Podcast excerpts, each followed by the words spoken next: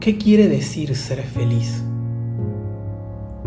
¿Se puede ser feliz o solo se puede estar feliz? Durante mucho tiempo me pregunté si la felicidad como tal es un estado o una emoción. Las definiciones y la psicología hablan de un estado de bienestar emocional por alcanzar alguna meta o un deseo. Por mi parte, intenté pensar en todos aquellos momentos en los que registré con certeza la idea, sensación de sentirme feliz. Y por momentos se vuelve una tarea compleja establecer un parámetro claro para determinar si fui feliz a causa de ese momento o ese momento fue la causa de mi felicidad. Es decir, solemos atribuir a ciertas circunstancias la categoría de esto me hace feliz. Ahora bien, ¿pintas porque eso te hace feliz o tu felicidad te hace pintar? ¿Bailas para ser feliz o tu felicidad te hace bailar? ¿Amas porque te hace feliz o como eres feliz puedes amar? No creo tener una respuesta que se traduzca como regla general, pero me atrevo a decir que en mi experiencia personal logré encontrar en el concepto de la palabra felicidad algo mucho más complejo que un estado o una emoción circunstancial. No tengo dudas que la felicidad para mí es una construcción y no logro entender de otro modo mi felicidad si no es a través de un paso a paso, día a día.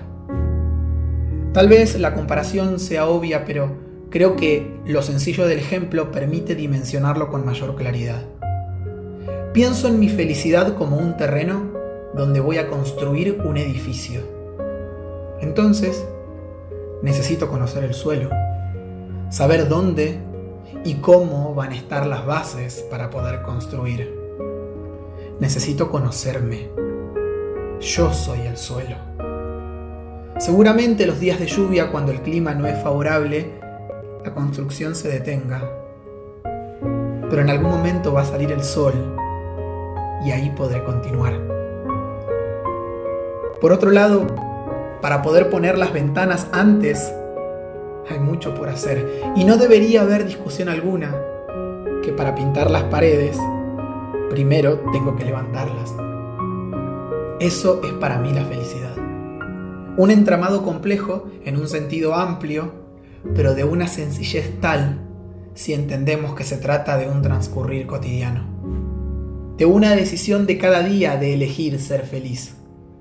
Ahora bien, ¿cómo se elige ser feliz?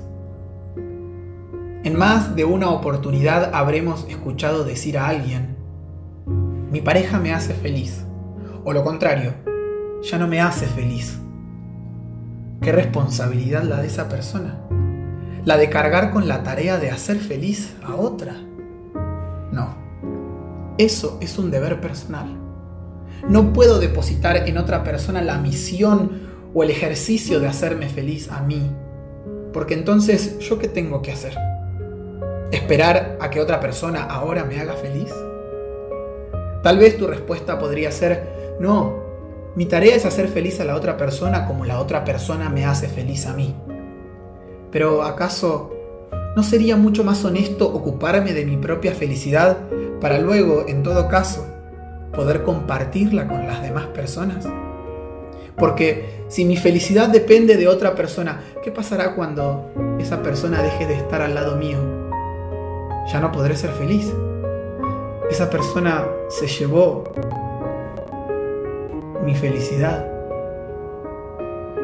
Ahí es donde encuentro la respuesta a todo este planteo.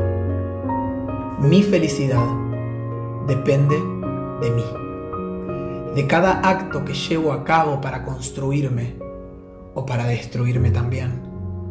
Cada decisión que tomo para hacer crecer en este terreno mi propio edificio.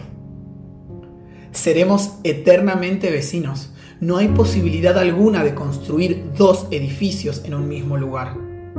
Es por eso que mi responsabilidad consiste en hacerme feliz a mí mismo. Ahora bien, El entorno puede potenciar esta felicidad, no hay dudas, pero también puede ser que atente contra la misma.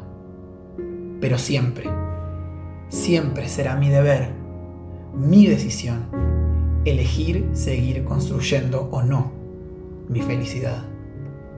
Siempre digo, el entorno puede condicionarte, pero no tiene que determinarte. Eso es una decisión personal.